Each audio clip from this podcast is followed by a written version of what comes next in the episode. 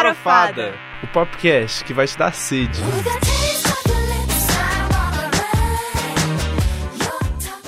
Here we go! Olá, ouvintes. Meu nome é Marcelo Tosi. E meu nome é Marina Morégola. E, esse é mais um Farofada. Farofada.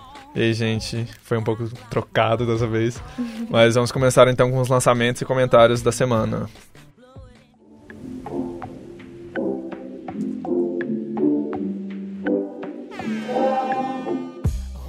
Marcelo, o que temos aí como primeiro lançamento dessa semana? Como primeiro lançamento da semana, nós temos o clipe do Hairstyles de Kiwi, Kiwi, né?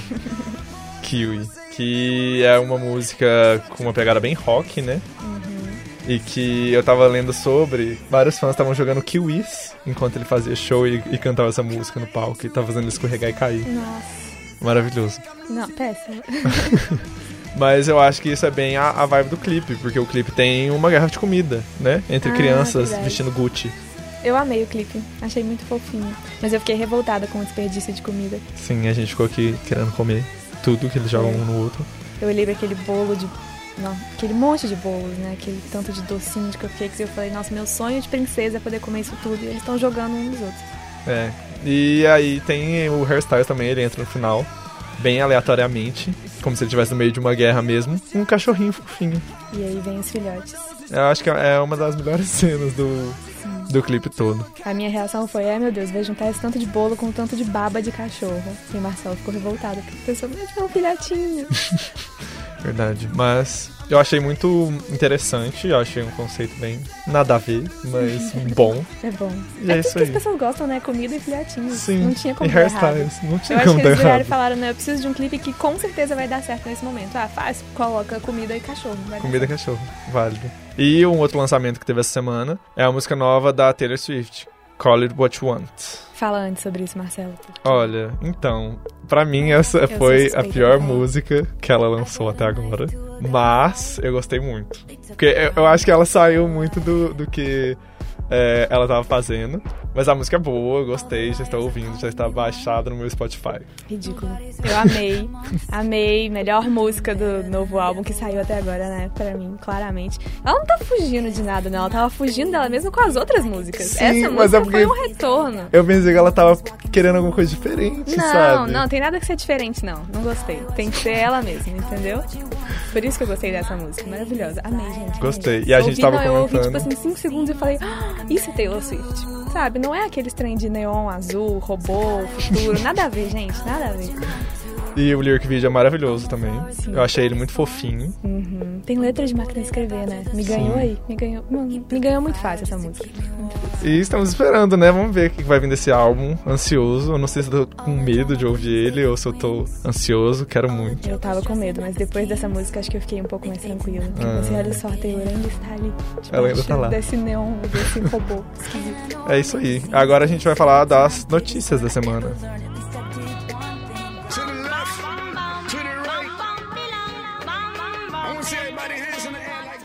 Temos muitas notícias essa semana.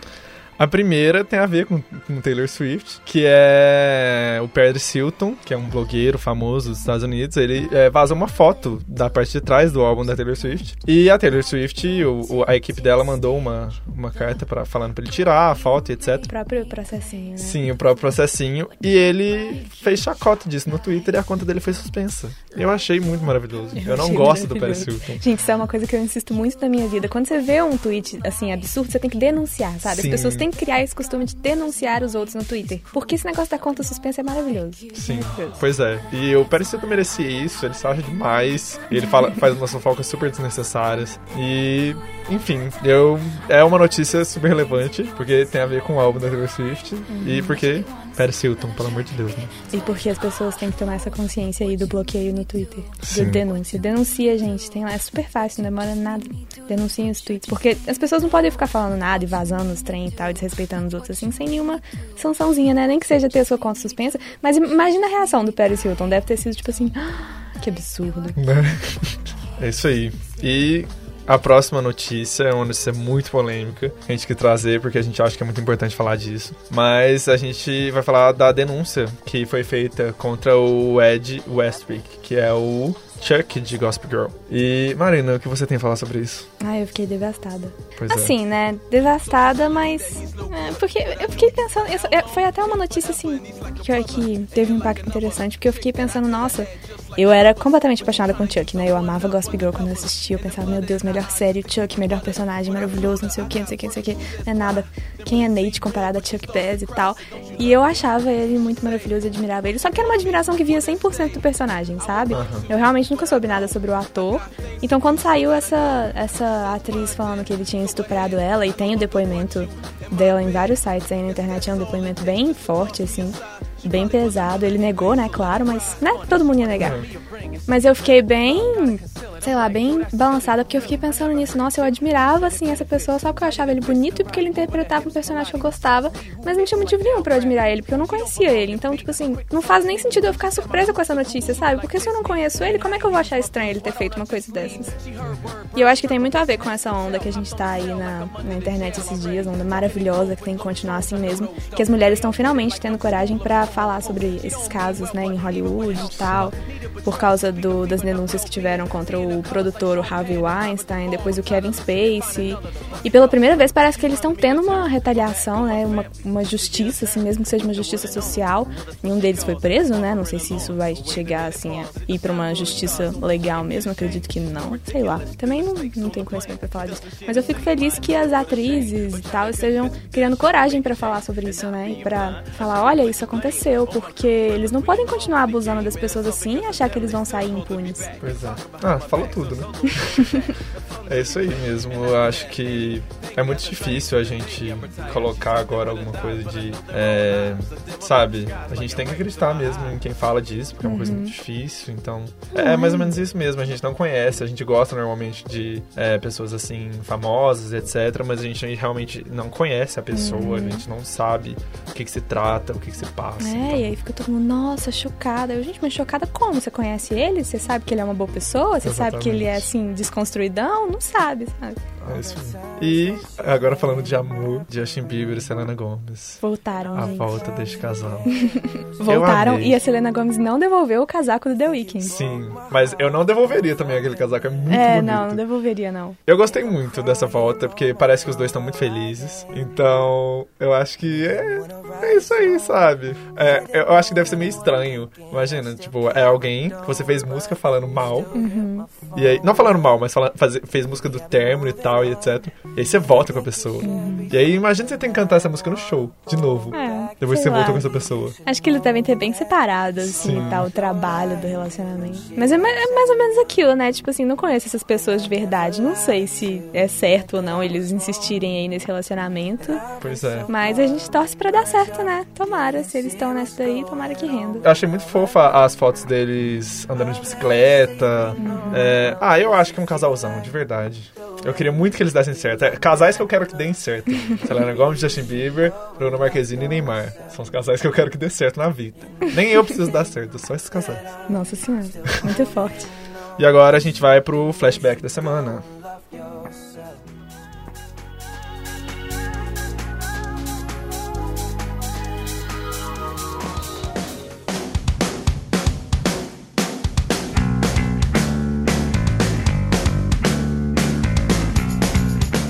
Então, nessa semana, o nosso flashback é a música Dance Dance, do Fall Out Boy, que foi lançada em 2005.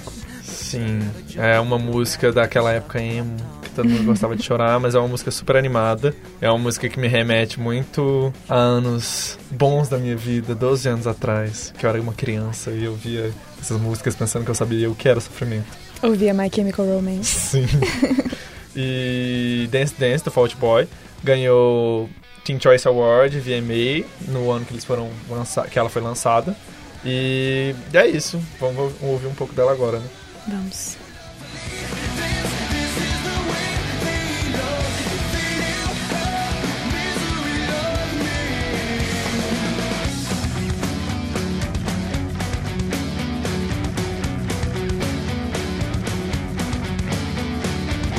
You always fold just before you found up last call, last resort, but only the first mistake. I'm a hot down, and I don't wanna forget how have.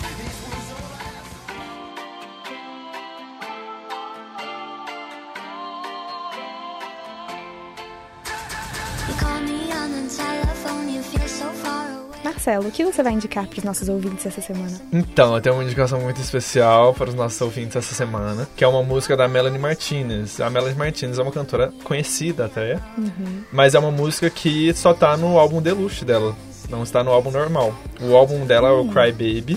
E todas as músicas desse álbum são interligadas, eu acho muito legal, eu acho interessante todo mundo pesquisar e tal, porque é um ótimo álbum. E só que essa música ela não tá interligada na história, mas ela é uma música da personagem Cry Baby também. Ela chama Playdate. E ela fala de um, um relacionamento em que ela acha que o cara não tá dando tanta importância pra ela, acha que é só uma coisa assim de brincadeira. Mas a música em si é muito bom, tem o, o- a pegada bem Melanie Martinez, com essa coisa meio de misturar coisas de aspecto infantil junto com a música, etc. É uma música muito gostosa, eu acho ela uma música bem felizinha. Legal, baita indicação. Gosto da Melanie Martinez também. Sim, Vamos eu acho ela uma um artistona. Vamos ouvir.